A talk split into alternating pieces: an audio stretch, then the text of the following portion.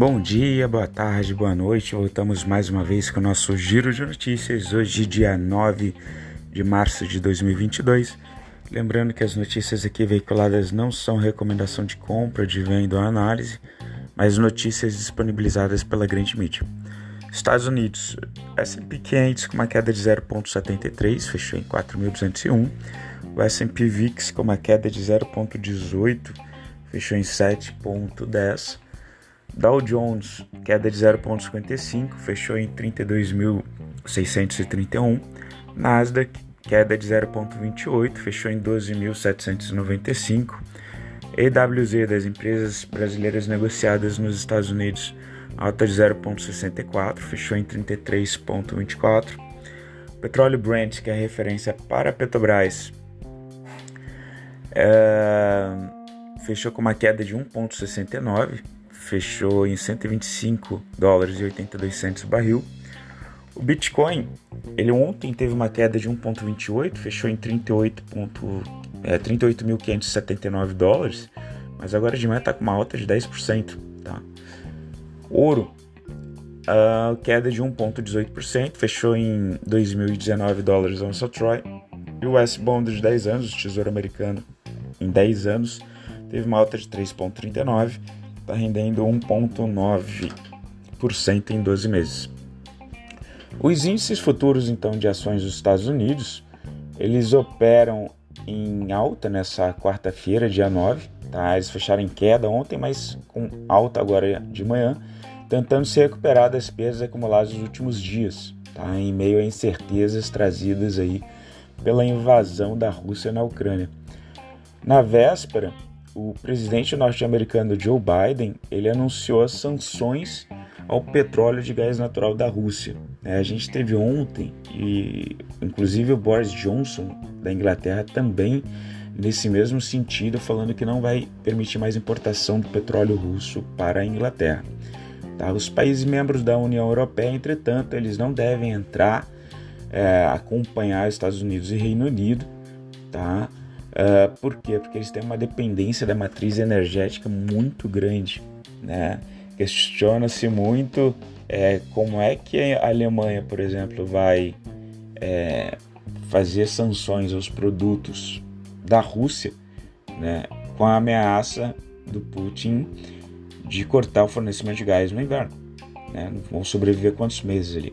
E uma outra uh, assunto também que está pautando bastante ali no mercado internacional é a pressão da Rússia sobre a Finlândia e sobre a Suécia. Tá? A Rússia teria é, tido aeronaves que invadiram o espaço aéreo sueco, tá? bem ao norte, e uh, existe um pedido também, um, um estudo, enfim, da Finlândia vir a fazer parte da OTAN, a Finlândia que faz fronteira, uma fronteira gigantesca ali com a Rússia, tá? E isso os russos não querem.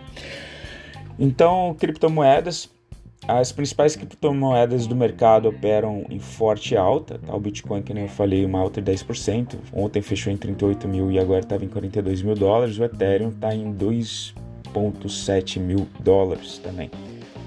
Na Ásia, a China, o CSI 300, uma queda de 0,92, fechou em 4.226. No Japão, o índice Nikkei, queda de 0,44, está em 2.366. Na Coreia, o índice KOSPI está com uma queda de 1,09, é, fechou em 2.622. Hong Kong, o índice HK50, queda de 0,67, está em 20.627.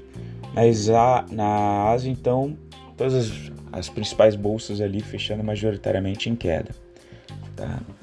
Na Europa, estoque 600, alta de 3%, fechou em 427. Na Alemanha, o índice DAX 30, ele tá com uma alta de 4,77, fechou em 13.443. Na Inglaterra, o FTSE 100 alta de 1,64, fechou em 7.078. Na França, o índice CAC 40 está com uma alta de 4,5, fechou em 6.231. Tá? É, na Europa, então, as bolsas majoritariamente elas operam em alta, refletindo o alívio com o afastamento da possibilidade de adesão da União Europeia às sanções ao petróleo e ao gás russo. Isso porque, como a gente falou, a região é extremamente dependente né, do, das matrizes energéticas da Rússia. Aconteceu lá que eles, a Alemanha, por exemplo, eles tiveram um plano que findava agora em 2022 de acabar com a energia nuclear, praticamente com as usinas de energia nuclear, sobre essa bandeira de maior sustentabilidade. Uh, só que o estudo, uh, essa política, enfim, aumentou demasiadamente a dependência de, de combustíveis fósseis da Rússia, né? aumentando então assim a dependência. Então o pessoal está muito tá questionando bastante justamente essa política daí, tá? É, enfim, vamos acompanhar porque é, é, acaba que eles ficam muito dependentes né? e não podem, eles perdem um pouco é, poder de gestão, inclusive. Né? Indicadores macroeconômicos do Brasil, a gente viu que no quarto trimestre de 2021 o PIB fechou com 1,65 de crescimento, né? o terceiro trimestre era 4%. O IBC, que é a prévia do PIB, vai ser divulgado agora dia 17 do 3, a gente tem uma perspectiva dele vir positivo, o mercado tem, né? mas ele vem arrefecendo um pouquinho. A gente teve outubro, novembro, dezembro do ano passado com o PIB contraindo, né? em janeiro teve uma alta de 0,69, o IBC, que é a prévia do PIB, né?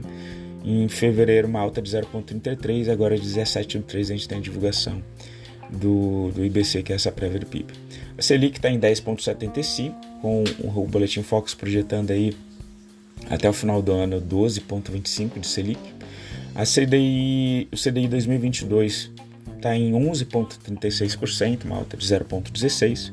O CDI 2025, por todas essas dúvidas políticas e fiscais, está mais alto que o CDI 2027. Então, o CDI 2025 está rendendo 12,38, uma alta de 1,02%. O CDI 2027, 12,26% de rentabilidade, é uma alta de 1,49%. O IPCA, o medidor oficial da inflação, vai ter uma divulgação agora dia 11 do 3 do próximo, mas nos últimos 12 meses, segundo a medição até fevereiro, estava em 10,38%. O índice geral de preços, o IGPM, medido pela FGV, segundo a medição de fevereiro, está em 15,61. O desemprego ele vem caindo. Na né? última medição de fevereiro uh, ficou em 11,1% da população. E aí no final do mês de fevereiro a gente vai ter a divulgação então uh, e a tendência ali do desemprego cair.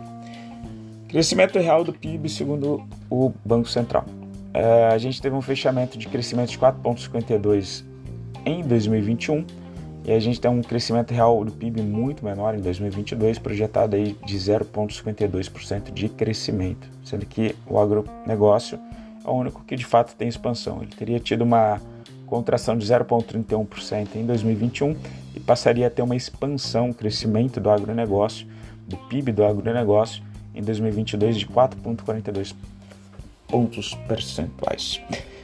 Bolsa de Valores do Brasil. Ibovespa teve uma queda ontem de 0,35, fechou em 111.203. O dólar queda de 1,01, fechou em R$ 5,05. O IFIX queda de 0,19%, fechou em 2.725.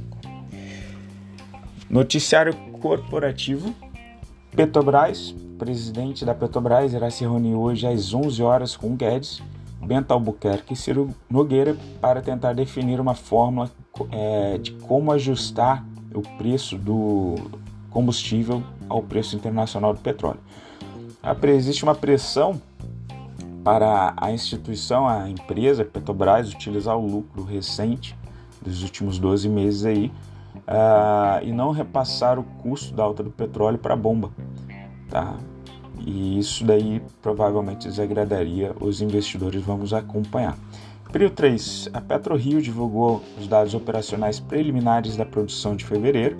No mês passado, a produção total de petróleo atingiu 35.671 barris de óleo equivalentes por dia, tá? ante 34.897 barris de janeiro. Então, eles conseguiram aumentar a produção. Slide 4. A Saraiva conseguiu aprovar o aditivo de seu plano de recuperação judicial, o que lhe garante fôlego para tentar se reestruturar após uma crise financeira. Tá? O aditivo foi aprovado após o Banco do Brasil ter vendido sua parcela na dívida de 119 milhões para a travessia securitizadora. Commodities, boi gordo, queda de 0,54%, está em 343 reais arroba. Tá? À medida que o dólar ele está arrefecendo, está caindo a entrada de investidores estrangeiros no Brasil, o preço do dólar, do, do boi, ele acaba ficando menos competitivo no mercado internacional e ele tende a, a corrigir também um pouquinho. Já o milho, é, ele teve uma queda de 0,02%, está em R$ 101,97 a saca do milho.